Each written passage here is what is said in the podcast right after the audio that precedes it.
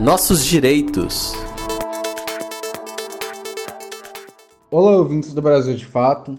Fique atento, pois é possível pedir o auxílio doença ao INSS durante a pandemia sem realizar a perícia médica.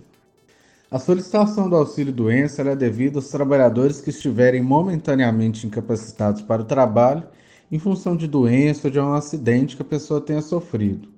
Para a concessão desse benefício, o trabalhador ele precisava passar por uma perícia médica presencial para avaliação. Entretanto, em função da pandemia, as perícias presenciais foram suspensas.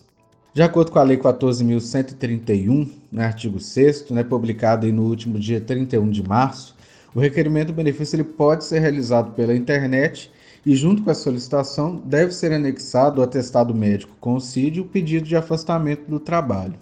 Para verificação, podem ser pedidos também exames médicos, né? ou seja, pedido que esses exames sejam anexados aí à solicitação para comprovação. A duração do benefício ele vai ser de 90 dias, sem possibilidade de prorrogação.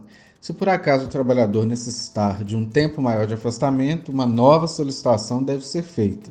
Para que a pessoa tenha acesso também ao auxílio doença, o INSS pede uma carência mínima de 12 contribuições mensais, ou seja, são necessárias ao menos 12 contribuições mensais ao INSS para se ter acesso ao benefício. Eu sou Jonathan Hassen, advogado popular. Se você tem alguma dúvida sobre algum direito, mande para a gente. Um abraço e até a próxima.